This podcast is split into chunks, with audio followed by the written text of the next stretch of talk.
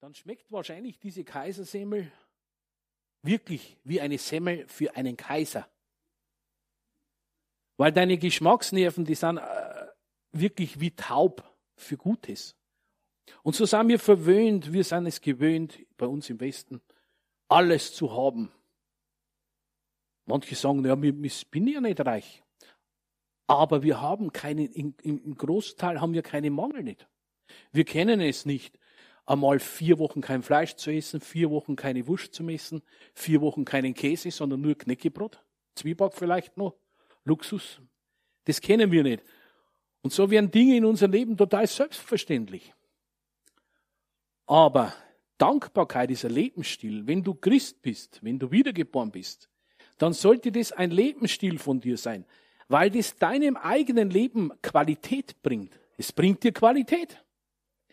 Leute, die nie genug bekommen von materiellen Dingen, werden immer unzufrieden sein. Vergesst nicht, unsere Seele ist bei der Wiedergeburt nicht neu gemacht worden, nur unser Geist. Wenn du Christus als deinen Erlöser annimmst, dann wird der Geist wiedergeboren. Neu geschaffen, von oben geboren. Aber deine Seele ist in den Zustand wie zuvor. Und die Seele ist ein, ist ein Teil unserer Persönlichkeit. Diese Seele konnte nicht bei der Wiedergeburt völlig neu gemacht werden, weil in der Seele ist unser Wille mit beinhaltet. Und jede Sekunde unseres Lebens haben wir eine freie Entscheidung zu treffen. Entweder tun wir das, was Gott uns sagt, oder wir tun es nicht. Darum konnte Gott uns nicht eine nagelneue Seele geben in einen Augenblick. Weil wir immer einen freien Willen haben, uns für oder gegen Gott zu entscheiden. Halleluja. Preis dem Herrn. Halleluja.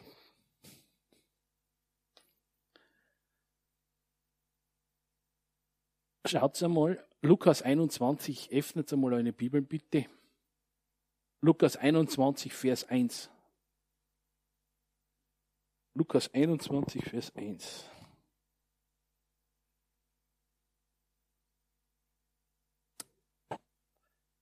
Ihr wisst doch, dass das Wort sagt, Jesus Christus ist dasselbe gestern, heute und in Ewigkeit. Also sprich in drei Zeitäonen. Vergangenheit, Gegenwart, Zukunft. Schau mal, das Wort Gottes sagt, wenn zwei oder drei versammelt sind, im Namen Jesu, in meinen Namen, sagt der Herr, dann bin ich mitten unter ihnen.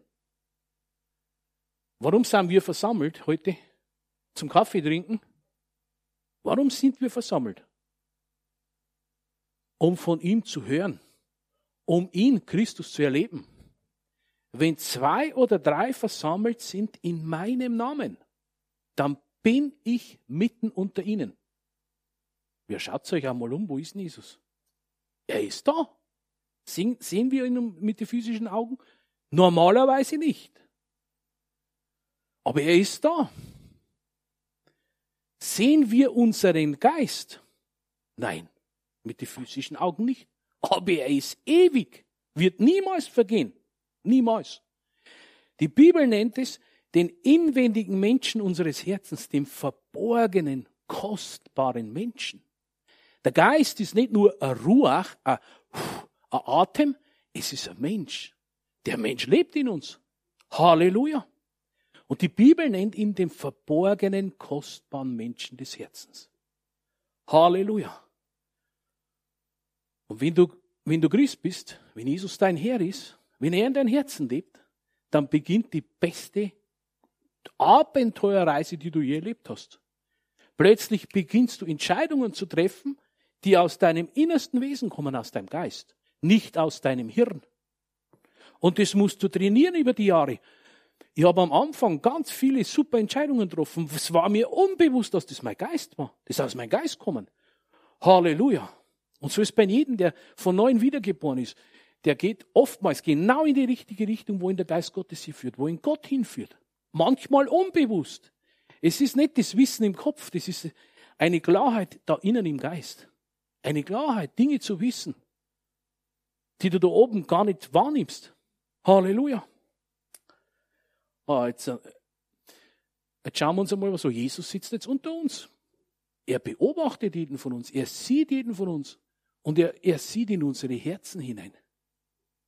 Das ist das Schöne, er sieht unsere Herzen. Jetzt passt auf, mit dem Bewusstsein, dass Jesus unter uns jetzt sitzt. Er sieht dein Herz hinein. Lukas 21, 1. Als er aber aufblickte, Jesus, sah er, wie die Reichen ihre Gaben in den Opferkasten legten. Er sah aber auch eine arme Witwe, die legte zwei Schärflein ein. Das sind zwei kleine Kupfermünzen waren das damals. Und er sprach, Jesus sprach, wahrlich, ich sage euch, wahrlich. Wenn Jesus sagt wahrlich, dann heißt es immer 100 Prozent. Ich sage euch, diese arme Witwe hat mehr eingelegt als alle. Denn diese alle haben von ihrem Überfluss zu den Opfergaben für Gott beigetragen. Sie aber hat aus ihrer Armut heraus alles eingelegt, was sie zum Lebensunterhalt besaß. Seht ihr das? Man kann mit dem Geben, kann man so in eine, in einen, eine Routine verfallen, dass du dir schon vor dem Gottesdienst Pläne machst, wie viel das du hineinschmeißt in den Opferkasten. Das ist es, was eigentlich nicht sein sollte. Eigentlich sollten wir immer so geben aus unserer Natur heraus, wie uns der Geist Gottes das zeigt. Viele Dinge in unserem christlichen Leben sind zur Routine geworden. Und schau mal, ein Opfer zu geben, ist immer etwas, was dir was bedeutet. Verstehst du? Ein Opfer ist ja nicht nur irgendein Geld zu geben. Ein Opfer ist, ich gebe mich selbst auf den Altar. Ein Opfer ist, wenn ich Schokolade liebe und der Herr sagt mir, iss weniger Schokolade, weil das nicht gesund ist für deinen Körper, dann ist das Opfer, okay Herr, mir schmeckt Schokolade sehr gut, aber wenn du sagst, ich soll weniger essen, weil es nicht gesund ist für mich, dann ist es für mich ein Opfer. Alles, was meiner, meinem Ego irgendwie gefällt, wo Gott sagt, das ist nicht gut für dich, wenn ich das am Altar lege, ist es ein Opfer. Wenn mir meine Frau, in Bayern sagt man, einen Zirkus macht, also wenn sie mich frech anspricht oder irgendwie nervt oder ich sie, dann ist es ein Opfer, wenn ich nicht zurückschlage. Also sprich, ich gehe hin, umarme sie und sage ihr, ich liebe dich. Das ist Geist. Zurückschlagen ist Fleisch. Also alles, was dir irgendwie nichts mehr bedeutet, da ist keine Kraft mehr drin. Ein Samen, den du ins Reich Gottes sähst, der dir nichts bedeutet, der ist kraftlos geworden. Alles muss dir irgendwie etwas bedeuten. Alles, was du tust für Gott. Wenn ich da predige, dass ich jetzt meine Zeit rumbringe, dann wird, ich, dann wird das gar nichts sein, dann wird es nur Schrott sein. Wenn ich predige hier, dann muss ich mich vorbereiten, dann muss ich mir Zeit nehmen dann erwarte ich, dass eure Herzen verändert werden. Dass der Geist Gottes mit dem Wort Gottes eure Herzen verändert. Halleluja. Also alles, was dir nichts mehr bedeutet, das bedeutet auch Gott nichts. Du schmeißt deinen Zehner rein, dein Zwanziger, den du seit zehn Jahren reinschmeißt, das bedeutet Gott gar nichts. Halleluja. Halleluja. Und so überlegt mal, wenn jetzt den Opferkorb da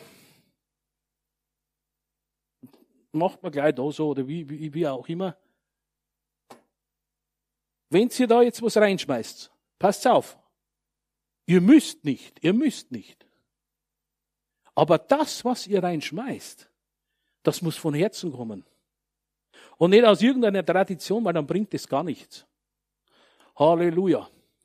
Also wer jetzt ein Opfer in den Opferkorb geben will, der gibt, aber macht es mit mit der Bedeutung in euren Herzen.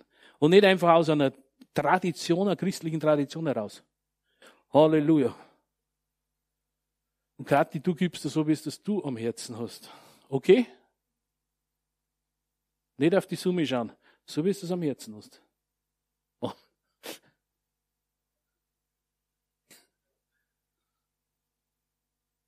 Halleluja. Aber vergesst nicht, es geht nicht nur um Geld, alles, was wir am Altar liegen, das, was uns was bedeutet, das bedeutet Gott was. Ich habe zum Herrn gesagt, Herr, ich möchte abnehmen, weil ich zu viel Gewicht habe. Aber ich möchte trotzdem noch gut essen können. Ich will nicht hungern und fasten. Und wisst ihr, was dann los war? Im, total im kindlichen Garten habe ich das gemacht. Auf einmal habe ich jede Woche mehr abgenommen und sagen die Leute zu mir, du hast voll abgenommen. Mir ist das gar nicht aufgefallen. Im kindlichen Glauben. Und auf einmal habe ich auf bestimmte Dinge gar keinen Appetit mehr gehabt. Mir, was ist da los? Danach habe ich mir gedacht, schau mal her, wie schön das funktioniert. Das schmeckt mir eigentlich nicht mehr, das schmeckt mir nicht mehr. Zu süß darf es nicht sein. Wurst, das schmeckt mir auch nicht mehr so. Aber ich muss nicht fasten. Gott hat mir das einfach geschenkt, dass ich abnehme. Halleluja. Preis dem Herrn. Und um das geht es halt eigentlich, das ist heute das Hauptthema. Was bedeutet es, im Geist zu wandeln? Ich bin jetzt 23 Jahre Christ, aber wisst ihr, was mir am meisten interessiert hat? Jesus selber, Gott zu erleben. Gott zu erleben. Nicht irgendein Kirchenbesuch oder irgend, äh, irgend, irgendwas, was mit, mit Theorie zu tun hat. Ich wollte Gott immer schon erleben. Das war mir das Wichtigste und das war auch heute noch das Wichtigste. Aber schaut ihr, Gott, er, Gott zu erleben, soll ich beten? Oh Vater Gott, ich danke dir für diese Opfergaben, die gegeben wurden. Vater, du kennst jedes Herzen, du hast genau in die Herzen hineingeschaut. Jedes Herzen, das freudig gegeben hat. Egal welche Summe, völlig uninteressant. Ich spreche aus über ihnen deinen Segen in Jesu Namen dass sie das Segen Gottes in ihrem Leben vermehrt finanziell im Namen Jesu her. Amen. Halleluja. Preis dem Herrn. Halleluja. Halleluja. Wo war ich? Okay, ja, genau. Gott. Gott zu erleben ist das Wichtigste. Und Gott, wir kennen nicht Gott in der Seele. Gott in der Seele, viele versuchen Gott in der seelischen Welt, in der Gefühlswelt wahrzunehmen. Aber es ist eigentlich unmöglich, eigentlich, weil Gott ist Geist. Und Gott nimmst du im Geist wahr. Halleluja. Du kannst auch körperlich die Atmosphäre, die Gegenwart Gottes erleben, die kannst du körperlich auch erleben. Aber wenn du Gänsehaut hast, das sagt gar nicht, ob der Gott da ist. Gänsehaut kannst du haben, wenn es kalt ist. Gänsehaut kannst du haben, was weiß ich. Auch durch die Gegenwart Gottes kannst du Gänsehaut haben. Aber das ist nicht der ausschlaggebende Punkt. Der ausschlaggebende Punkt ist, Gott im Geist kennenzulernen. Schaut's mal. Römer 8,15. Schlagen wir da mal Römer 8,15 auf. 8,15. Moment. Genau. Römer 8,15. Gehen wir mal zu Vers 15.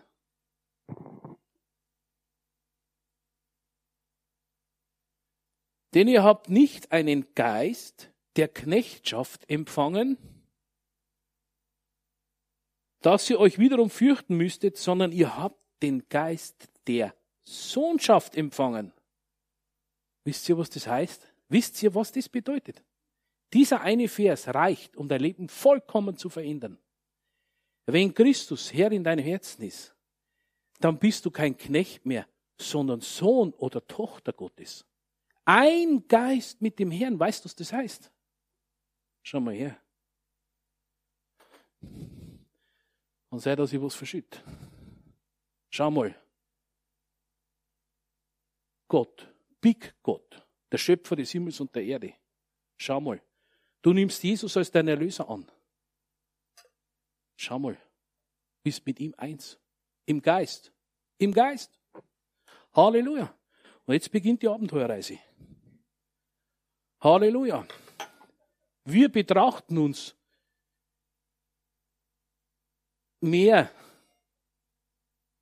im seelischen Bereich.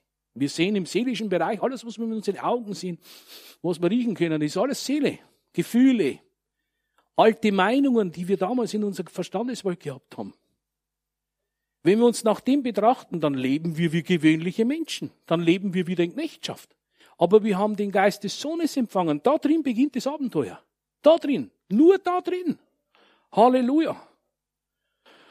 Und schau mal, dass du weißt, wie du als neue Schöpfung ausschaust, musst du das Wort Gottes anschauen.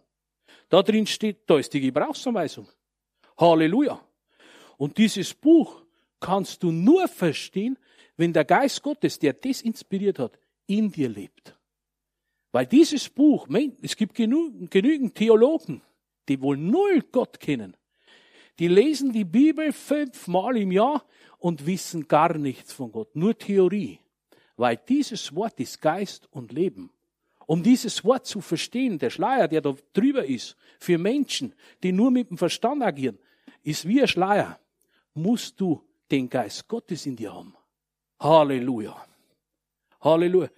Und schaut mal, das ist alles in, in dem beinhaltet. Ein Geist der Sohnschaft.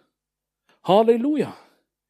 Leute, ich bin 23 Jahre Christ. Viele von uns sind schon viele Jahre wiedergeboren, sprich von oben geboren, sagt das Wort Gottes. Im Geist neu geschaffen. Aber viele Dinge in unserem Leben oder einige Dinge haben sich noch nicht verändert. Und wisst ihr warum? Weil wir noch im seelischen Bereich uns befinden, festhalten. Das der, der seelische Bereich ist der Bereich der Knechtschaft. Der Geist ist der Bereich, der Bereich der Sohnschaft, der Freiheit. Halleluja. Halleluja. Jetzt lese ich euch schnell was vor, wie ich mich gestern vorbereitet auf die Predigt. Ich kriege dann inspiriert Worte, so schreibe ich auch Bücher. Jetzt der Geist der Sohnschaft. Nur in diesem Geist Christi, der in uns ist, wenn wir wiedergeboren sind, können wir Gott, den Vater, wahrlich erkennen. Durch das Wort, das uns der Geist Gottes erleuchtet. Seht ihr das, was das für Harmonie ist?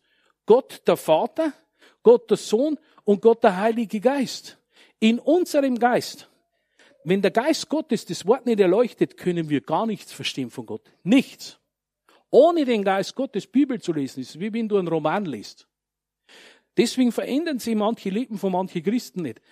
Weil manche wollen den Geist Gottes gar nicht einladen. Die wollen ihn gar nicht in sich tragen. Im Fleisch von unseren Sinnen bestimmt zu sein, bedeutet Knechtschaft. Bestimmt von sichtbaren Umständen, Gefühlen und unerneuerten Gedanken zu leben, obwohl man im Geist frei ist von den Begrenzungen des irisch, der irdischen Knechtschaft Satans. Satan kann nur durch unser Fleisch wirken. Der kann nicht durch unseren Geist was tun. Halleluja. Preis dem Herrn. Also manchmal meinen Leute, ich bin frei. Mir sagt niemand was. Niemand sagt mir was, ich bin frei. Wenn du so denkst, bist du völlig unter der Knechtschaft des eigenen Fleisches. Weißt du, was Freiheit ist? Das habe ich hart lernen dürfen. Ich war, obwohl ich wiedergeboren war, war ich Knecht. Viele Jahre war ich Knecht. Weil am Anfang, wenn du wiedergeboren bist, hast du die Freiheit Gottes in dir. Alles ist in dir, um wahrlich Sohn zu sein. Aber wir müssen unsere Seelen disziplinieren, weil sie viele Jahre, meine Seele war total rebellisch, die hat sie niemand untergeordnet. Und ich sag dir was, im Reich Gottes wirst du nie, nie aufsteigen können in irgendeiner Art, wenn du rebellisch bist. Und so, so bist du Sohn und die ersten Jahre unter der Knechtschaft deines Fleisches. Schau mal, mein Fleisch hat ständig gerufen, gib mir Eis, gib mir Schokolade. Und wenn ich dann einmal zwei Stunden nichts hab und dann krantig wir und Menschen, also versteht ihr, was krantig heißt? Ich werde zornig, wütend, weil ich zwei Stunden nicht mehr Eis habe, sonst was. Dann bin ich von meinem Fleisch beherrscht, von meinem Körper. Als ein Geistwesen, das neu geschaffen ist. Was ist das für Zustand? Total traurig. Armutszeugnis ist es. Und so beginnt der Prozess der Erneuerung unserer Seele, unserer Sinne. Wir müssen lernen, das zu denken, was Gott in seinem Wort uns sagt. Halleluja. Und es ist oftmals, die ersten Jahre war es für mich reine Disziplin. Wie eine Militärausbildung. Wirklich wahr. Ich war nicht beim Militär, aber ich habe dann mein christliches Militär erlebt. Aber all das brauche ich jetzt. Die harten Zeiten, wo ich durchgelebt habe, die sind mir jetzt zum Segen geworden. Ich denke auch heute ganz anders wie vor zehn Jahren oder was. Was ich damals als geistlich erachtet habe, das ist für mich heute völlig klar total fleischlich gewesen. Das ist zum Beispiel ein kleines Beispiel. Ich bin völlig für Wohlstand. Wir Christen müssen Wohlstand haben, weil das Evangelium verbreiten kostet Geld. Du kannst nicht auf Afrika fliegen mit drei Euro in der Tasche. Geht nicht. Und wir waren auf zig Finanzkonferenzen, alles mögliche, bekannte Prediger gehört. Und es gibt halt immer welche, die übertreiben. Entweder die einen, die predigen ständig Armut, die anderen predigen nur Wohlstand. Aber pass auf, das mit dem Wohlstand ist nicht so. Ich schmeiße 100 rein und 1000 kriege ich zurück aus der Sparkasse. Versteht ihr? Das ist ganz was anderes.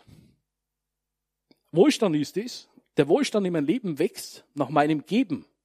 Und mein Geben wächst nach meinem geistlichen Wachstum. Je mehr ich lerne, aus meinem Geist zu leben, Halleluja, desto mehr nimmt das Material in mein Leben zu. Ist so. Wir haben heute ein Haus, obwohl wir nie so richtig groß danach trachtet haben. Halleluja. Früher hatte ich gedacht, es hat so Prediger gegeben, herzlich willkommen im Club der Millionäre. Das hat mich interessiert, haben wir gedacht, wie im Club der Millionäre. Dann haben die die vorgepredigt, das muss machen, das muss machen. Saat und Ernte, okay. Es funktioniert auch. Aber wisst ihr was? Heute lache ich drüber, herzlich willkommen im Club der Millionäre. Weil ich weiß, Reife ist viel mehr, als dass ich jetzt mit einem 500er Mercedes vor diese Gemeinde fahre. Ich lebe mit meiner Frau sehr gut, Material. Ich kann in Corsa heute vorfahren, ohne dass ich mich schäme. Früher haben wir gedacht, du musst, um, in, um bei den Christen etwas zu bedeuten, musst du bei diesem Club der Millionäre dabei sein und du musst ein Haus haben, du musst einen dicken Mercedes haben oder einen Jaguar. Und heute denke ich mir, Leute, ich will finanziell wachsen, aber nicht um mein Reich zu bauen, sondern Gottes Reich zu bauen. Ich habe so viele Christen kennengelernt, die immer ihr Reich bauen. Alles wird professioneller, moderner, schöner, größer.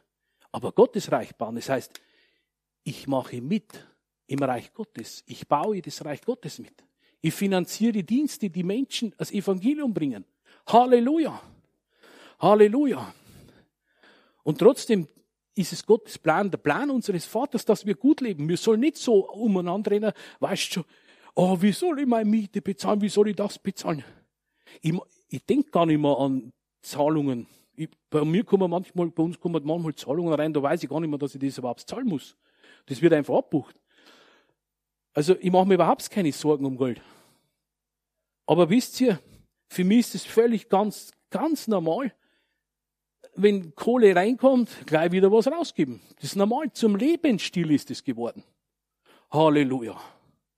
Und so ist es auch geworden, auf meinen Geist zu hören. Wenn wichtige Entscheidungen in meinem Leben sind, dann gehe irgendwo in den Wald, bete im Geist und frage den Herrn, was ich tun soll, was der nächste Schritt ist. Ich werde niemals so wichtige Entscheidungen aus meinem Verstand heraus treffen, plötzlich, sondern nur, wo der Geist Gottes mir im Geist bezeugt, was ich tun soll. Halleluja. Und ihr wisst schon, wenn ihr das Wort Gottes in eurem Geist habt, dann spricht Gott zu euch. Er spricht durchs Wort. Bei mir spricht er bayerisch. Aber das immer mit dem Wort in Übereinstimmung. Und das ist nicht immer eine hörbare Stimme, wie, in deinen, wie es du in deinen Ohren wahrnimmst. Es ist ein Eindruck. Oftmals ist es ein Eindruck, der kommt von, von unten nach oben hoch. Halleluja. Preis dem Herrn. Halleluja. Jetzt schaut's mal her. Schauen wir uns am Vers 16 an. Ah, nein, nochmal, jetzt muss ich nochmal Vers 15. Denn ihr habt nicht einen Geist der Knechtschaft empfangen, dass ihr euch wiederum fürchten müsstet, sondern ihr habt den Geist der Sohnschaft empfangen. Indem wir rufen, aber Vater. In anderen Übersetzungen heißt es, aber lieber Vater. Schau, nur wenn du wiedergeboren bist, kannst du wirklich aus diesem Geist rufen. Weil wenn du nicht wiedergeboren bist, dann ist der Geist in dir getrennt von Gott.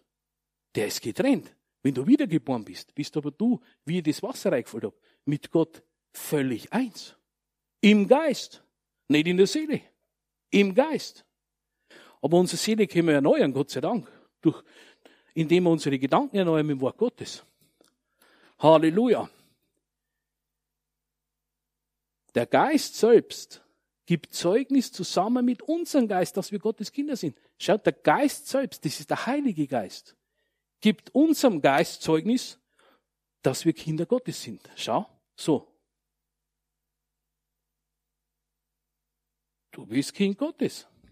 Das weißt du da drin. Das innere Zeugnis nennt es die Bibel. Das sind Dinge. Du weißt plötzlich Dinge, die kann dir keiner mehr rauben. Wenn ich heute, das ist nur ein Beispiel, wenn ich morgen sterben würde, dann wäre dieser Körper irgendwo in einem Gefrierhaus drin. Aber mein Spirit, der ist bei Gott. Und das für alle Ewigkeit. Weißt du, was alle Ewigkeit ist? Da gibt's keine Unterbrechung mehr. Das ist, hört nie auf. Aber wenn ich nicht den Geist des Sohnes in mir habe, dann bin ich getrennt von Gott. Dann habe ich auch einen ewigen Geist. Wenn du nicht wiedergeboren bist, hast du auch einen Geist in dir. Der Geist ist eigentlich das, das ewige Wesen, das einen Menschen ausmacht. Und um unseren Geist herum ist die Seele, das ist wie ein Pfirsich. Ein Pfirsich schaust du dir an. Innen ist der Kern, das ist der Spirit. Außen ist das Fruchtfleisch, das ist deine Seele. Und ganz außen ist die Haut, das ist dein Körper. Also dein Geist siehst du nicht, aber der ist immer in dir. Wenn du aber nicht wiedergeboren bist, dann ist dein innerer Geist, dein Geist in dir, ist getrennt von Gott. Der hat auch eine Ewigkeit, aber der verbringt die Ewigkeit woanders. Am Hades, sagt das Wort Gottes, im Hades, wo die Menschen sind, die Christus nicht zu einer Leser annehmen. Und das ist ein Ort, da will keiner hin.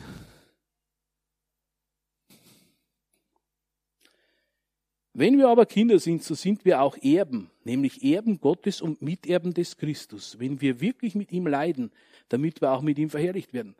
Jetzt kommt was, mit ihm leiden. Pass auf, das heißt nicht, dass wir jetzt diese Striemen, wo er dran hat, die müssen wir nicht mehr trieben, tragen. Wir müssen auch keine Krankheiten tragen. Wisst ihr, was das für Leiden ist? Das ist es, dass wir unser Fleisch am Altar geben. Das ist das Leiden. Das ist das Leiden. Du gibst das, wenn du, schau mal, Miterben des wenn wir wirklich mit ihm leiden, damit wir auch mit ihm verherrlicht werden. Schau mal, je mehr wir unsere, unser Ego am Altar legen, mein Ego, mein Ego ist immer Selbstsucht. Seele ist Selbstsucht. Sie will immer ihres. Unsere Seele, auch wenn du wiedergeboren bist, die wurde ja nicht neu gemacht. Die müssen wir selber durchs Wort Gottes erneuern und durch unser praktisches Handeln die wird immer fordern und immer Selbstsucht einfordern. Schau mal, wenn mich wer schlecht behandelt, mein Geist sagt, ich vergebe ihn. Ich bete für diese Person. Ich sage, Herr, gib dieser Person Weisheit, dass sie erkennt, dass sie mich falsch behandelt hat. Herr, schenk dieser Person Weisheit. Ich vergebe ihr. Mein Fleisch, das Fleisch, würde ich so machen der hat mich beleidigt. Ich habe das Recht, dass ich dieser Person böse bin. Das ist Fleisch. Und das ist die Knechtschaft. Wenn wir alles tun, was unser Fleisch uns dominiert, werden wir immer Gefangene sein, obwohl wir die völlige Freiheit in uns haben. Nur der, das Leben aus dem Geist der neuen Schöpfung, das macht wirklich, das zeigt dir Freiheit. Halleluja. Preis dem Herrn. Halleluja ihr wisst das selber, jeder hat irgendwie noch Dinge, die uns aufhalten im Wandel mit dem Herrn. Bei der einen Person ist es vielleicht dieses seelische, ich, dieses Anstoß nehmen an Personen zum Beispiel. Das haben manche, habe ich öfter erlebt. Schau dir mal den Prediger an. Nicht einmal eine Krawatte. Schau dir mal das an, statt dass diese Leute das Wort Gottes hören, schauen sie auf den Prediger, wie der angezogen ist. Und dann nehmen sie Anstoß, weil der eine vielleicht zu dick ist, der andere zu dünn. Wisst ihr, so, wenn wir Anstoß an Menschen nehmen wegen ihren Äußern, dann haben wir noch gar nicht erkannt, was wirklich im Geist geschieht. Halleluja! Halleluja! Ein anderer ist geizig. Geizig. Weil sein Ego Manche Leute überlegen, jetzt habe ich so und so viel Geld, jetzt muss ich mir das kaufen, jetzt muss ich mir das kaufen, jetzt muss ich mir das kaufen. Und zum Schluss schauen sie, oh wow, von 2000 Euro habe ich noch 50 Cent drin, das gebe ich Gott. Das ist ja kein Opfer. Du stärkst deine Selbstsucht, das stärkst du, das wird immer größer. Und dann wunderst du dich, warum du keinen Geist, kein geistliches Wachstum hast. Halleluja. Das ist alles Fleisch, Fleisch, Fleisch. Oh, Halleluja. Jetzt gehen wir mal im Vers 1. Ich liebe den Geistwandel. Ich praktiziere ihn nicht immer, aber ich liebe ihn. Und ich bin jeden Tag bemüht, das umzusetzen. Passt auf. So gibt es jetzt keine Verdammnis mehr für die, welche in Christus Jesus sind, die nicht gemäß dem Fleisch wandeln, sondern gemäß dem Geist. Es gibt keine Verdammnis mehr. Wisst ihr, was die Anmerkung sagt vom Verdammnis? Da steht in der Schlachter 2000, keine Verurteilung durch Gottes Gericht. Schaut's mal. So gibt es keine Verurteilung durch Gottes Gericht für die, welche in Christus Jesus sind. Schaut's mal. Also, in Christus Jesus, wenn Jesus dein Herr ist, gibt es kein Gericht Gottes mehr gegen dich. Aber Menschen, die nicht in Christus sind, gibt schon ein Gericht. Das ist der Tag, wenn der Mensch stirbt, sein Körper stirbt. Dann geht sein Geist in die Ewigkeit über. Und da ist er gerichtet. Das sagt, hast du Jesus als Herrn und Erlöser angenommen? Nein. Dann gehst du in Hardes. Hast du Christus als deinen Erlöser angenommen? Dann ist die Türe zum Himmel offen. Und Menschen machen alles Mögliche, die wandern, die pilgern nach Altötting, um ihr Gewissen etwas zu beruhigen, weil sie so, so krasse Taten tun. Andere sagen, du musst getauft werden. Als Baby schmieren sie da, schütten sie da Wasser über den Kopf. Das Kind weiß doch gar nicht, was für Entscheidung zu treffen hat. Keine Kindstaufe, die macht dich zur neuen Schöpfung. Kein Pilgern nimmt dir Sünden weg. Du kannst, du kannst bis Mississippi pilgern und, und Buße tun. Das hilft dir gar nichts. Das bringt vielleicht Körperfett weg und stärkt deine Muskulatur durchs Wandern. Aber nur das Blut Christi hat die Kraft, dir deine Sünden wegzuwaschen. Aber das sind ja nicht nur Sünden, das ist die Natur der Sünde. Der Mensch, der nicht in Christus ist, hat die Natur der Sünde in sich. Und deshalb produziert er Sünde. Also wenn ein Sünder versucht, nicht zu sündigen, ist unmöglich. So wie eine Henne immer Eier erzeugen wird, wird der Sünder immer Sünde erzeugen. Aber wenn du von neuem geboren bist, wenn du sagst, Jesus, komm in mein Herz, sei mein Erlöser, komm in mein Herz, sei mein Erlöser. Brauchst keinen großen Tarara machen, du musst nur in dein Herzen gehen und du musst es wollen. Jesus, komm in mein Herz, verändert mein Leben, ich will eine neue Schöpfung werden. Das reicht. Dann wird diese Sünde, diese sündige Natur in dir, die wird durch das Blut Christi weggewaschen da ist dann bloß mehr rein und weiß und dann bist du in deinem Geist neu geschaffen, dann bist du heilig. Stellt dir vor, ich bin heilig. Nicht aufgrund meiner Werke, was ich tue, sondern meiner Natur, weil Christus mein Erlöser ist. Halleluja, so einfach ist es. Halleluja, für diese Leute gibt es kein Gericht Gottes mehr. Steht da klipp und klar. So gibt es jetzt keine Verdammnis. Das Wort Verdammnis Verurteilung durch Gottes Gericht. Du bist, wenn du Jesus dann angenommen hast als dein Erlöser, dann bist du vermischt mit Gott in deinem Geist. Völlig gleiche Natur, wie Christus wie auferstanden ist. Halleluja. Und ich denke mir oft, wenn ich dann in Gemeinden bin und schaue mir die Leute an, da ist so viel Potenzial, so viel Potenzial. Das, das ist unbegrenzt, unbegrenzt. Aber wenige setzen es frei, weil sie von ihrem Verstand geleitet sind, weil sie nicht schauen, wer sie sind in Christus, was es bedeutet, eine neue Schöpfung zu sein, weil sie nicht wissen, dass das nicht, das ist nicht schwarze Tinte auf weißem Papier, das ist, wenn sie in unseren Geist hineingeht, ist es Geist und Leben.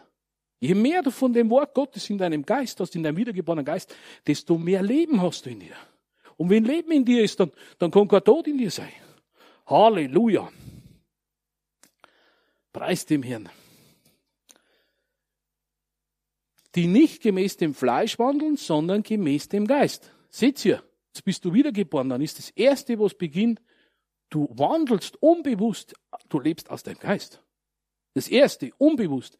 Dann denkst du dir vielleicht, was, was habe ich denn jetzt gemacht? Was habe ich denn jetzt für Entscheidung getroffen? Weil Geist und Seele ist meistens total entgegengesetzt. Total. Das Wort Gottes sagt, wenn du in einer Not bist, sagt, das geistliche Gesetz sagt, sähe in der Not, sähe deine Samen. Und der Verstand, die Verstandeswelt sagt, halte zurück, spare in der Not, halte zurück, halte zurück. Also es, es ist oftmals total entgegengesetzt. Halleluja. Wenn dir jemand, Jesus hat gesagt bei der Bergpredigt, wenn dir jemand auf die linke schlägt, dann halte die rechte hin. Unsere Logik sagt, spinnst denn du den Haar über über? sagt mein Fleisch. Aber der Geist sagt, du wirst niemals praktisch, wenn die jemand angreift, wirst du mit Zurückschießen, mit fleischlichen, boshaften Zurückschießen, wirst du niemals Ruhe und Frieden hineinbringen in die Situation. Weil Fleisch gegen Fleisch ist immer Konfrontation. Und Geist gegen Fleisch sollte, sollte eigentlich das Fleisch nachgeben. eigentlich. Jetzt passt auf, Vers 2. Denn das Gesetz des Geistes des Lebens in Christus Jesus hat mich frei gemacht vom Gesetz der Sünde und des Todes. Heiliger Geist, bitte hilf mir, dass ich das ganz leicht erkläre. Wisst ihr, das sind Schriftstellen, die ich jahrelang nicht richtig verstanden habe. Gesetz und Geist und Leben und Tod. Aber wisst ihr was? Gott hat das Evangelium geschrieben, dass Kinder verstehen können. Du musst nicht ein Theologe sein, du musst nicht 24 Doktortitel haben, um das Wort Gottes zu verstehen. Du musst ein offenes Herz haben und einen Heiligen Geist, der in dir lebt, dass es dir öffnet, dass er Licht drauf gibt. Schau mal her. Es gibt zwei Gesetze, oder sagen wir so, zwei Gesetzmäßigkeiten, wo wir hier sehen. Das Gesetz oder die Gesetzmäßigkeit des Geistes des Lebens in Christus. Also in Christus ist Leben. Leben. In Christus. Leben. Und wenn du wiedergeboren bist, bist du in Christus, also bist du im Leben. Und das ist aber nicht irgendein menschliches Leben, das ist Gottes Leben. Gottes eigene Natur. Halleluja. Das ist in deinem Geist drin. Ich sag's euch, je mehr uns das bewusst wird, was in unserem Geist ist, desto weniger hat Krankheit Chance, unseren Körper zu beeinflussen. Weil wenn das beginnt, im Geist durch unsere Venen zu fließen, unseren ganzen Körper, unsere Seele, weil die Seele ist wie ein Bindeglied, die sagt, okay, ja oder nein. Wenn das richtig durch unseren, von unserem Geist, durch unsere Seele und in unseren Körper hineinfließt, dann wirst du eine Kraft in deinen Körper merken, ob du 90 bist, ob du 70 bist, völlig egal. Weil für den Geist gibt's keine Zeit- und Raumgrenzen. Der ist voll mit Gottes Leben. Halleluja. Preis dem Herrn. Halleluja. Ich sag's euch, mich wundert es nicht, dass Tote auferweckt werden. Wenn du am Heiligen Geist hörst, der in dir lebt, und er sagt, geh hin, geh in das Frühhaus rein und weck dann auf. Hey, dann, im Bewusstsein, dass du sprechender Geist des Glaubens bist, tust du deine Finger auf irgendeinen Gegenstand und sagst im Namen Jesu Christi, sei lebendig. Halleluja, dann fließt Geist, ewiges Leben. Halleluja. Ich mache das manchmal mit meinen Pflanzen. Ich gehe in meine Tomaten Du bist gesegnet, bring überfließend Frucht. Und das erste Jahr, wo wir gepflanzt haben, wir haben so viele Tomaten gehabt, am manchen Tomatenstecken waren 200 Tomaten drum. An ein und wir haben 15 Stück oder was gehabt. Wisst ihr, das ist Geist, das aus uns hinausfließt. Durch unsere Hände hindurch. Das ist ewig. Denn das Gesetz des Geistes des Lebens in Christus Jesus hat mich frei gemacht von dem Gesetz der Sünde und des Todes. Jetzt kommt die andere Gesetzmäßigkeit. Sünde, Tod. Sünde, sagt das Wort Gottes, bringt immer Tod. Tod gibt's verschiedene. Es gibt den Tod, den geistlichen Tod. Das ist Getrenntheit von Gott. In alle Ewigkeit getrennt von Gott. Dann gibt's den körperlichen Tod, den erleben wir auch noch, wenn wir wiedergeboren sind. Unser Körper. Das ist der körperliche Tod. Und das Gesetz des Geistes Lebens in Christus Jesus uns freigemacht vom Gesetz der Sünde und des Todes. Schaut's mal, der Geist, der Heilige Geist, der in die Grabstätte kam, als Christus tot, sein Körper tot oder gestorben war, in der Grabstätte lag, als der Geist Gottes in ihm hineinkam und ihn aufweckte, diese Auferstehungskraft, die diesen toten Leib Christi lebendig gemacht hat, derselbe Geist hat unseren getrennt von Gott, unseren getrennten Geist, der von Gott getrennt war, lebendig gemacht. Das, dasselbe ist bei uns geschehen im Geist. Halleluja. Und drum, äh, jeder Geist, der wiedergeboren ist, der jubelt und schreit Gott zu. Der jubelt. Eigentlich sollten Gemeinden immer Jubel sein. Halleluja, Herr, ich preise dich. Halleluja, ewig bin ich verbunden mit dir, mein allmächtiger Schöpfer. Nichts, nicht mal der Tod, der körperliche Tod kann mich trennen von deiner Gemeinschaft. Was ich berühre, wird mir gelingen. Was ich tue, gelingt mir, denn du Herr leitest mich durch deinen Geist. Ich bin gesegnet bei meinem Eingang, gesegnet bei meinem Ausgang. Manchmal bist du mehr gesegnet bei der Ausgang als bei der Eingang. Aber ist ein anderes Thema. Halleluja. Und so durch das Sprechen von Gottes Wort wird uns das immer bewusster, wer wir eigentlich sind in Christus. Halleluja. Preis dem Herrn. Wisst ihr was? Christus zu erleben ist ganz normal als Christ. Zu erleben, seine Gegenwart. Und manchmal erlebe ich es so stark. Das Wort Gottes sagt, im Alten Bund ist der Geist Gottes auf die Prediger gekommen oder auf die bestimmte Leute, auf Könige gekommen, auf hohe Priester, auf Propheten, ist der Geist Gottes auf sie gekommen. Und im neuen Bund haben wir den riesen Vorteil, dass der Geist Gottes in uns leben darf, will und tut. Wenn wir von neuem geboren werden, kommt der Geist Gottes in uns. Aber dann gibt es noch eine Erfüllung mit dem Heiligen Geist. Das ist nochmal eine Stufe. Halleluja. Und manchmal erlebe ich dass er auf mich kommt. Man sagt, die Salbung kommt auf einen. Im alten Bund hat geheißen, der Geist Gottes kommt auf einen. Dann ist es, wie wenn eine warme Decke um dir liegt. Eine warme Decke. Und wisst ihr was? Dann laufen dir die Tränen wie ein kleiner Schulbub bis dann. Du kannst nichts mehr sagen. Du sagst bloß mehr her. Mir ist oft schon so passiert, dass ich am liebsten gesagt habe, Herr, bitte, es reicht mir, ich halte nicht mehr aus. Weil diese Gegenwart Gottes so herrlich ist. Halleluja. Preis dem Herrn. Das ist Gott auf uns. Das ist zum Dienst eigentlich, dass du den Menschen dienen kannst in seiner Kraft. So wie es am Tag des Pfingsten war, wo die Gläubigen erfüllt wurden mit der Kraft des Heiligen Geistes, um Zeugen Christi zu sein. Das ist die Salbung auf uns. Aber das Schöne ist, dass jeder, der wiedergeboren ist, die Salbung Gottes Gegenwart in sich selbst hat. In sich. Ich zeige einmal auf meinen Bauch, weil der Geist ist da drin. Halleluja. Bei mir dann größeren Tempel. Halleluja. Denn was dem Gesetz unmöglich war, weißt du es. Nein, das fangen wir jetzt nicht Moment. Jetzt schauen wir mal Vers 5 an. Denn diejenigen, die gemäß der Wesensart des Fleisches sind, trachten nach dem, was dem Fleisch entspricht. Diejenigen aber, die gemäß der Wesensart des Geistes sind, trachten nach dem, was dem Geist entspricht. Also Menschen, die Christen, unser Geist trachtet immer nach dem, was Gott will. Immer. Schau, unser Geist, wenn wir ihn reden hören, manchmal hört man seinen Geist, wenn man ruhig ist. Unser Geist sagt immer, Herr, wie kann ich ein Segen sein? Herr, was kann ich für dich tun? Und unser Fleisch macht so, Herr, was kannst du für mich tun? Herr, wie kannst du mir ein Segen sein? Fleisch fordert immer von Gott. Gott ist kein Automat, wo du immer reinschmeißt. Herr, gib mir dies. Herr, gib mir jenes. Wisst ihr, wie Gebet, beginnt? Das Wort Gottes sagt, wir sollen Gott anbeten im Geist und in der Wahrheit. Sprich, wir beten im Geist, in anderen Zungen und in der Wahrheit. Das ist das Wort Gottes. Und nicht so beginnen, oh Herr, gib mir dies, oh Herr, gib mir das, oh Herr, gib mir dies, oh gib mir jenes und gib mir jenes und, und heile dies und heile das. Das ist kein Gebet. Wisst ihr was? Der Geist der Sohnschaft.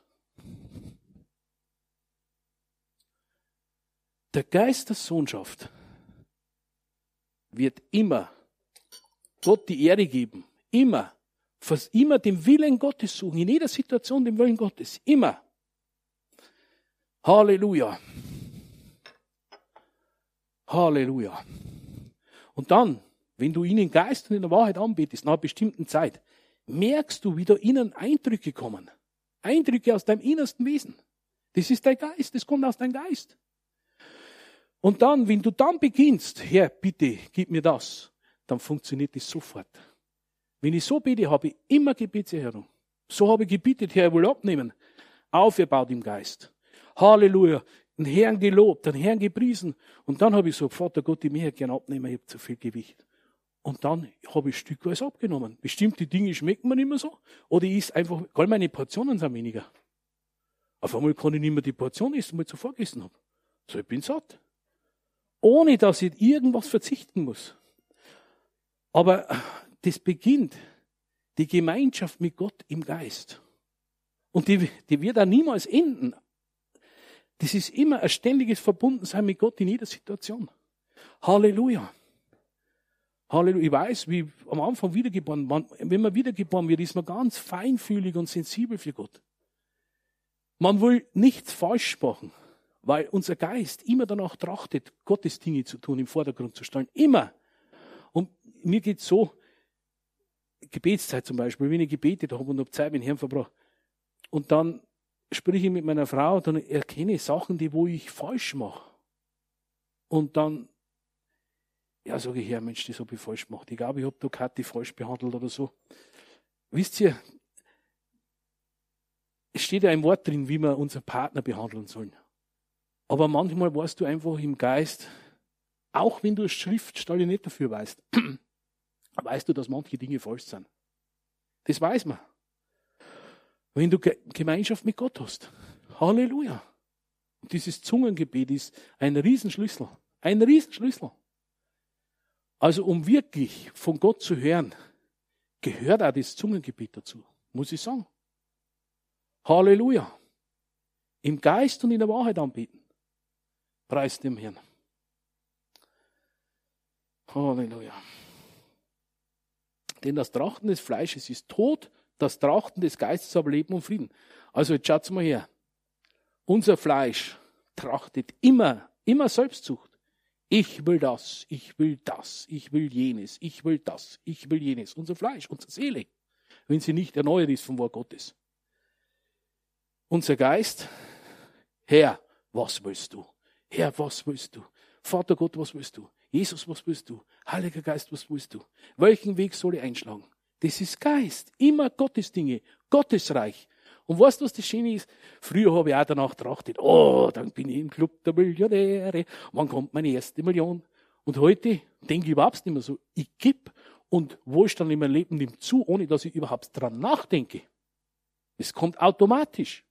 Halleluja.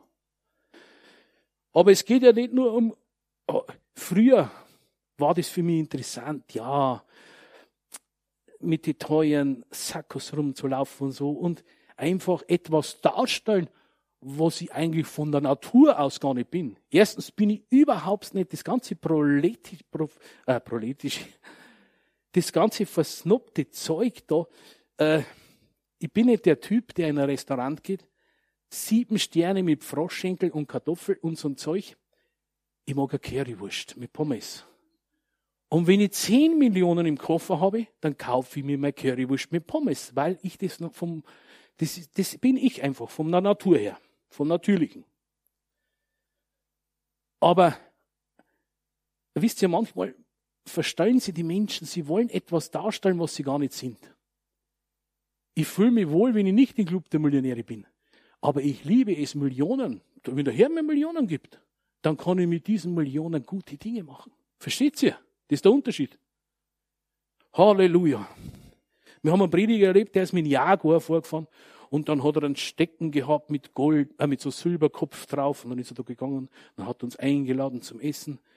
Da hat es dann so komische Speisen gegeben, so Feinschmeckerzeug, das war mir langweilig. Drei Mini-Kartoffeln und ein Stückchen Fleisch. Das langweilt mich. Und dann wollte ich auch so in diesen Club. Aber dieser Club hat mich gelangweilt. Das bin ich nicht. Wisst ihr, wir müssen wirklich Originale sein. Originale. Und nicht verändern, äh, verändern schon. Wo wir im Fleisch falsche Dinge machen, das muss verändert werden. Aber äh, versuche nicht jemand zu sein, der du nicht bist. Verstehst du? Wie, bevor ich wiedergeboren wurde, habe ich eine Musik geschmackt. Ich sag's dir, das war so ein, von A bis Z, von ACDC bis Bob Marley, alles Mögliche. Und ich sage dir noch was. Rockmusik gefällt mir heute noch. Aber ich höre mir christliche Rockmusik an. Und christlichen Reggae, und der ist wirklich gut. Die singen über das Wort Gottes. Wie das am Anfang immer das Feiert Jesus, das hat mir gar nicht gefallen, diese deutschen Lobpreissongs. Oh! Aber jetzt kann man, da gibt's wirklich, auf YouTube kannst du jede Musikrichtung haben, die wo wiedergeborene Christen singen. Das ist ja super, wenn du so einen coolen, äh, was schon Regi hörst, mit, mit Wort Gottes drin. Das ist richtig gesalbt. Halleluja. Preis dem Herrn. Und darum habe ich kein Interesse, da irgendwem nachzumachen. Ich will auch nicht irgendeinen Prediger nachmachen. Will ich nicht, interessiert mich nicht. Ich will so sein, wie Gott mich geschaffen hat. Ich will so einfach predigen, dass jeder versteht. Aber so kraftvoll, dass eure Herzen verändert. Halleluja. Ich werde niemals ein theologischer Prediger sein. Ich werde auch nicht mit theologischen Worten um mir werfen. Weil manche Predigen, hören wir manchmal mit so viel Fremdwörter drin, ich weiß gar nicht, was die meinen. Ich bin ganz einfacher. Halleluja. Aber ich kann Gott hören. Das kann ich euch zeigen, wie es geht. Halleluja. Und ich weiß, wie man Gott erlebt. Habt ihr das heute mitgekriegt im Lobpreis? Wie die Gegenwart Gottes sich offenbart hat. Leute, ich habe eine prophetische Gabe. Das gehört mit zu meiner Berufung. Der Herr lässt mir manchmal in die Geistwelt hineinschauen. Ich habe gesehen, wie der Himmel aufgeht. Und wie der Himmel aufgeht und dann die Atmosphäre des Himmels reinfließt. Halleluja. Der Himmel ist ja schon offen. Genau, da ist Christus geöffnet. Aber manchmal sind Widerstände da. Widerstände, die kommen von unserer Seele manchmal. Halleluja. Leute, wenn jeder, der in den Gottesdienst kommt, schon aufgebaut in den Gottesdienst kommt, der baut sie zu Hause auf, preist und lobt den Herrn, dann bringt ihr eure eigene Salbung mit. Dann brauchen die, die Prediger nicht äh, pff, zuvor zwei Stunden kämpfen, dass da äh, die Salbung fließt. Weil manchmal sind richtige Widerstände da, weil sie unsere Seelen gegen irgendetwas sträuben. Leute, wenn wir in die Gottesdienste gehen, sollten wir mit sauberen, reinen Motiven in die Gottesdienste gehen. Wisst ihr warum? Das ist nicht, dass wir da jetzt da hocken und hören wir irgendwas. Wir betreten ein Haus Gottes. Obwohl Gott in uns lebt, aber das ist eine Versammlung von Gläubigen. Eine Versammlung von Heiligen. Und wisst ihr, was kommen wird in den nächsten Zeiten? Wenn wir irgendwo schlechte Motive haben, als in unserer Seele, dann wird Gott uns das sehr deutlich zeigen, in aller Liebe. Und dann wird man, wenn wir irgendwas gegen unsere Geschwister haben, wird man hingehen und sagen, hey, pass auf, ich habe da ein bisschen einen Groll gegen die, vergib mir das und Herr, nimm mir das. Wisst ihr was? Transparenz und Ehrlichkeit. Das ist der Geist. Transparenz und Ehrlichkeit. Manchmal haben wir Angst, dass wir Menschen verletzen, wenn wir ihnen das sagen. Aber meistens ist es nur Feigheit, weil unsere Seele traut sich nicht so offen und ehrlich sein. Halleluja. Es wird immer jemand geben, der wo die nervt. Aber schau mal, wenn man, ein Mensch, der nicht wiedergeboren ist, der kann, der, der hat Probleme, der hat einen Groll, ein Leben lang einen Groll gegen Personen. Groll darf es bei uns gar nicht mehr geben. Unvergebenheit darf es nicht geben. Wenn ich mit meiner Frau manchmal, haben wir mal eine lautere Diskussion. In Bayern sagst du, das kann der Streit sein. Aber wisst, wisst ihr wie lang? Das dauert vielleicht fünf Minuten und dann. Oder wenn es einmal ganz lang ist, eine Stunde, zwei. Das ist aber vielleicht einmal im Jahr. Dann fallen wir uns schon in die Arme und sagen, ach, was war das für Schmarrn, was haben wir da gemacht? Verstehst? Äh, das ist die Frau, mit der Gott mich zusammengeführt hat. Die, will mir auch einen Zirkus macht, dann liebe ich es trotzdem. Das ist meine Frau von Gott. Halleluja. Aber ich bin Mann genug, dass ich sage, das ist ein Schmarrn, was du machst. Und sie ist Frau genug, dass sie zu mir sagt, das ist ein Krampf, was du machst. Stimmt das? Ist das Geist oder Fleisch? Ich bin auch ehrlich genug mit mir selber und sage, das ist mein Fleisch. Halleluja. Weil ich habe auch Fleisch. Ich wünschte mir, zu 100% im Geist zu wandeln. Aber wisst ihr was? Ich erlebe oft prophetische Gaben. Ich habe Sachen erlebt. Ich durfte den Herrn schon ein paar Mal mit meinen offenen, also einmal mit meinen offenen Augen sehen. Dann in verschiedenen Visionen. Engel habe ich schon öfter gesehen im Geist. Aber wisst ihr was? Das hat einfach nur mit meiner Berufung zu tun, weil ich prophetische Berufung habe. Und diese Gaben teilt der Geist Gottes aus, wie er will. Das kann ich mir nicht aussuchen. Das kommt plötzlich. Aber das Wichtige ist, dass jeder von uns Gott kennenlernt. Du musst ihn nicht mit deinen Augen sehen. Jesus selbst hat gesagt, glückselig sind die, die, die glauben, ohne zu sehen. Halleluja. Jeder von uns hat Jesus angenommen, ohne dass er ihn gesehen hat. Ich habe ihn am Anfang nicht gesehen. Aber wisst ihr, wie ich ihn angenommen habe? Ich habe einen Prediger im Fernsehen gehört der hat in anderen Zungen gebetet, im Geist gebetet und als Heide, als richtig krasser Heide war ich. Habe ich gewusst, Gott spricht durch den. Dann habe ich zu meiner Schwester gesagt, das will ich auch. Das will ich auch. Ich will diesen Heiligen Geist in mir. Und ich habe einen Deal mit Gott gemacht. Ich habe gesagt, drei Tage noch, Highlife. Saufen, saufen, saufen, drei Tage. Und dann möchte Jesus in mein Leben haben. Weil ich gewusst habe, das ist der einzige Weg, weil wir haben ständig meine Führerschein genommen, weil ich im Delirium rumgefahren bin mit dem Auto. Ich hab's, ich hab's, einmal habe ich auf Polizei müssen, weil ich mein Auto nicht mehr gefunden habe. War ich endlich mal so vernünftig, dass ich mein Auto abgestellt habe im Suff. Und dann habe ich es nicht mehr gefunden. Eine Woche lang war das Auto weg. Dann bin ich zur Polizei und hat er gesagt, schnell abholen, da waren so viele Strafzettel drum. Aber ich war einmal so vernünftig dann. Und irgendwann, wir haben die, die Freundinnen zusammen abgehauen, keine hat den Lebensstil durchgehalten. Ich bin in der Früh, bin in den LKW rein, total besoffen vom Vortag und bin einfach LKW gefahren. Mir, hat das alles, mir war das alles wurscht. Ich habe meinen Führerschein gehabt, da habe ich einen Passat-Kombi gehabt, da war neben der Gangschaltung immer ein Sixpack Bier. Und dann Fahren trunken, das war damals in den 80er Jahren, das war irgendwie normal. Und dann hat es irgendwann einen Ausweg gegeben, da habe ich gesagt, Gott, wenn es dir wirklich gibt, bitte hilf du mir. Weil ich da nicht mehr rauskomme aus den Schlamassel. Und was ich dann erlebt habe, wie ich wiedergeboren wurde, ich habe es direkt in mein Herzen gespürt. Ich habe es direkt gespürt. Meine Blutpumpe, die ist heiß geworden. Und zuvor, als wenn in der Hand den kalten Stein raustut und, und was Neues reintut. Halleluja. Aber das ist jetzt wieder das Thema. Du musst es nicht spüren. Manche spüren bei der Wiedergeburt gar nichts. Du musst nur in dein Herzen entscheiden, will ich diesen Christus? Will ich diesen Weg mit ihm gehen? Und ich sag da, es ist, das ist der einzige Weg, der wo mich heute noch interessiert. Ich habe die fleischlichen Wege, habe alle möglichen Arten erlebt. Aber das nichts, das ist selber wie wir in Urlaub fahren. Wir, machen, wir lassen es uns gut gehen, ich meine Frau. Wir fahren dann auf Österreich, dann haben wir so, so Elektroroller, dann fahren wir da spazieren und so. Wir leben wirklich gut. Also kann ich sagen, auch nicht nur geistig, sondern auch fleischlich leben wir gut. ich weiß nicht, wie ich es anders nennen soll. Also mir entbehren nichts Gutes. Aber wisst ihr was? Da kann ich noch so viel Roller fahren. Ich habe ich hab ein Autotick gehabt. Ich habe mir alle Jahre Auto gekauft. Du fährst, die ersten 14 Tage freut's dich und dann ist die Freude weg. Und so ist mit allen, was irgendwie seelisch, das vergeht beim Gebrauch. Und die Seele fordert immer, immer, ich brauche dies, ich brauche das, ich brauche dies. Und dann, wenn du aber auf einmal Gott erlebst, manchmal stehe ich in meinem Bad und spüre die Gegenwart Gottes um mich herum, im Bad. Das ist oft der Ort, wo man Gott begegnet. Und in den Augenblick, wo du die Gegenwart Gottes wahrnimmst, man sagt wahrnehmen im Geist, aber du spürst da. Ja, so ja gehen sie halt. Aber das ist, diese Gegenwart Gottes, das, das, das ist das Herrlichste, was du erleben kannst. Das möchte ich nicht vermissen. Da kann man einen am Ferrari rausstellen. Pfeife auf dem Ferrari. Ich habe die schönste Zeit gehabt mit einem alten Opel Corsa in, in Italien, in der Maremma. Wisst ihr, warum ich die schönste Zeit gehabt habe? Weil der Heilige Geist mit mir war. Ich habe einen Urlaub gehabt, den habe ich seitdem so extrem toll mit der Herrlichkeit Gottes nicht mehr erlebt. Weil Gott mit mir war.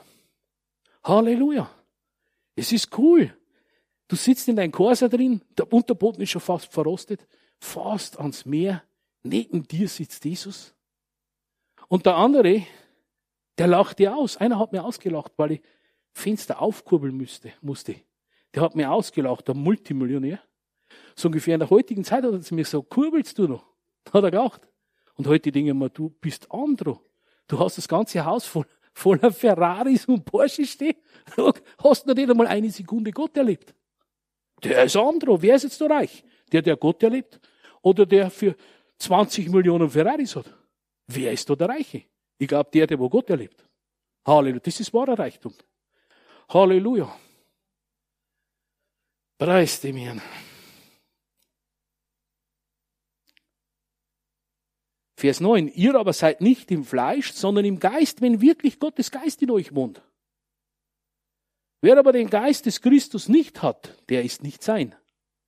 Wenn aber der Christus in euch ist, so ist der Leib zwar tot um der Sünde willen, der Geist aber ist Leben um der Gerechtigkeit willen. Wenn aber der Geist des, der Jesus aus dem Toten erweckt hat, in euch wohnt, so wird derselbe, der Christus, jetzt kommt es, aus den Toten auferweckt haben, auch eure sterblichen Leiber lebendig machen durch seinen Geist, der in euch wohnt. Also wenn uns das bewusst wird, schaut, das Wort Gottes sagt, wir sollen unseren Sinn erneuern, unser Denken indem wir über das Wort Gottes nachsinnen, das Wort Gottes aussprechen. Nachsinnen, meditieren, nachsinnen, kannst du sagen, wie du willst, ist eigentlich ein Murmeln. Du murmelst es vor dir her. Du denkst drüber nach.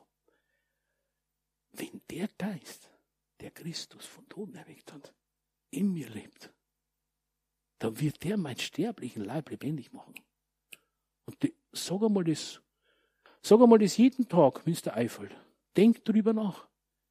Schau, die, schau, Gott hat uns eine Vorstellungskraft gegeben. Seh die Grabkammer, wo Christi Leib gelegen ist. Und als der Geist Gottes in ihn gekommen ist und er auferstanden ist. Und dann siehst du dich, wie du mit ihm auferstanden bist. Im Geist neu geschaffen. Im Geist gibt's keine Zeit- und Raumgrenzen. Du, dein Verstand sagt jetzt, das war vor 2000 Jahren. Wie sollten ich vor 2000 Jahren mit ihm auferstanden sein, wenn ich jetzt erst da bin? Im Geist gibt's keine Zeit- und Raumgrenzen. Mir hat das der Herr einmal gezeigt, ich bin spazieren gegangen, in einem Waldstück, und gehe, habe in Zungen gebetet, im Geist gebetet, und plötzlich gehe ich an einer Stelle vorbei, da habe ich gewusst, da sind Menschenopfer gemacht worden. Vor 500 Jahren ungefähr. Und zu dieser Zeit, glaube ich, waren die Kelten sogar da. Solche Dinge kannst du erleben im Geist. Wisst ihr was? Ihr kennt die alten Filme, oder? Wo man früher fotografiert hat, die, die, die Filme, da wo man ausrollen hat können, so, so Filme, ne? So ist, so ist der Geist. Der Geist Gottes kann ihn nach hinten führen. Er kann ihn nach vorn führen. Er kann die in die Mitte des Filmes hineinführen. Er kann die überall hineinführen. Das ist Geistwandel. Leben im Geist. Halleluja. Also so wie damals Christus, der Geist Gottes Christus auferweckt hat. Wenn du eine neue Schöpfung bist, wenn du Christus in dein Herzen hast, bist du mit ihm auferstanden. Halleluja. Versteht ihr das? Halleluja. Es gibt keine Zeit- und Raumgrenzen. Halleluja. Wenn Gott es für not, nicht notwendig hält, dann kann er uns entrücken in, nach, fünf Jahre nach vorne, wenn er es für notwendig hält. Das ist nicht so, wie wir wollen. Das ist, wie der Geist Gottes will. Halleluja. Ich habe schon so eine kleine Entrückung erlebt, eine kleine. Ich habe schon etwas vom Himmel erlebt. Halleluja. Es war in einem Augenblick, patsch. Auf einmal war ich das Paradies, Himmel. Und dann habe ich Jesus gesehen, wie er gepredigt hat. Da waren alttestamentliche Heilige, waren versammelt auf dem Platz. Und er hat ihnen erzählt von seiner Wiederkunft, hat er ihnen erzählt, wie das ablaufen wird. In einem Augenblick. Und wisst ihr, was er dann zu mir gesagt hat? Aber leider war ich nicht so gehorsam.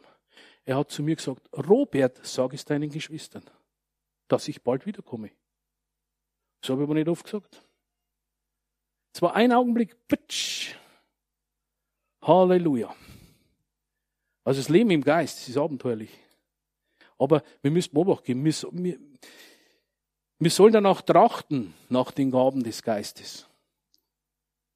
Aber wichtiger ist, noch viel wichtiger ist, dass wir danach trachten, unser Leben nach dem Wort Gottes auszurichten. Weil das bringt das wahre Wachstum. Halleluja. Das bringt die Reife. Ich muss sagen, wie es ist. Ich hab in der Schule hat mich überhaupt nicht interessiert. Ich war einer der schlechtesten Schüler. Mir war das egal, ob ich einen Fünfer oder einen Sechser gekriegt habe. Ich war schon so weit, dass ich in der siebten Klasse beim Schullandheim schon Weißbier trinken habe dürfen. Jetzt könnt ihr euch vorstellen, wie alt dass ich damals schon in der siebten Klasse war. Aber wisst ihr was? Durchs Wort Gottes habe ich Weisheit kennengelernt. Weisheit ist ganz was anderes wie intellektuelle Stärke, wie intellektuell zu sein. Weisheit bedeutet, ich nehme das Wort Gottes und sehe, was vor mir liegt, was die zukünftigen Dinge sind. Halleluja. Weisheit zeigt mir, wenn ich Geld sehe, ins Reich Gottes mit der richtigen Herzensgesinnung, dann werde ich aus Armut und Mangel rauskommen. Das ist Weisheit. Weisheit zeigt mir den Weg, Gottes Weg. Kann ich aber nur haben, wenn ich nach Weisheit trachte, nach dem Wort Gottes, nach Weisheit trachte. Das muss mir wichtiger sein wie alles andere. Halleluja. So kann der größte Dummkopf zu einer der weisesten Personen sein, die sie gegeben hat. Halleluja. Preis dem Herrn. Halleluja. Jetzt höre ich auf, wisst ihr was? Ich wollte euch etwas auf den Geschmack bringen. Also, jetzt bin ich 23 Jahre, folge Jesus noch, aber ich bin immer noch total hungrig nach den geistlichen Dingen. Halleluja. Weil Fleisch ist einfach langweilig. Das ist langweilig. Das ist so weit unter unserem Niveau als Kinder Gottes. Halleluja. Ich hoffe, dass ich euch einen Hunger geweckt habe für geistliche Dinge. Dann kann ich euch ein paar Empfehlungen geben. Wisst ihr, wie ich am besten gelernt habe, im Geist zu leben? Von den Büchern von Kenneth Hagen. Alles von Kenneth Hagen. Natürlich mit der Bibel vergleichen, die Schriftstellen. Jedes Buch, Lehrbuch, musst du mit deiner Bibel vergleichen, ob das, die Schriftstellen wirklich in deiner Bibel stehen. Aber von Kenneth Hagen habe ich am meisten gelernt, eigentlich mein ganzes geistliches Leben, wie, wie das funktioniert, den Geist zu wandeln von den Büchern von Kenneth Hagen. Schreibt es euch auf, kauft es euch, studiert es und das funktioniert einwandfrei. Halleluja. Und ich, heute noch lese es. Mittendrin habe ich den Eindruck, zum Beispiel das Buch Geführt von Gottes Geist oder das zweifache Wirken des Geistes. Ich weiß ja nicht, wie euch das interessiert, aber ich sag's euch, ein anderer Lebenswandel langweilt mich. Langweilt mich. Geistwandel, das ist cool. Halleluja. Amen.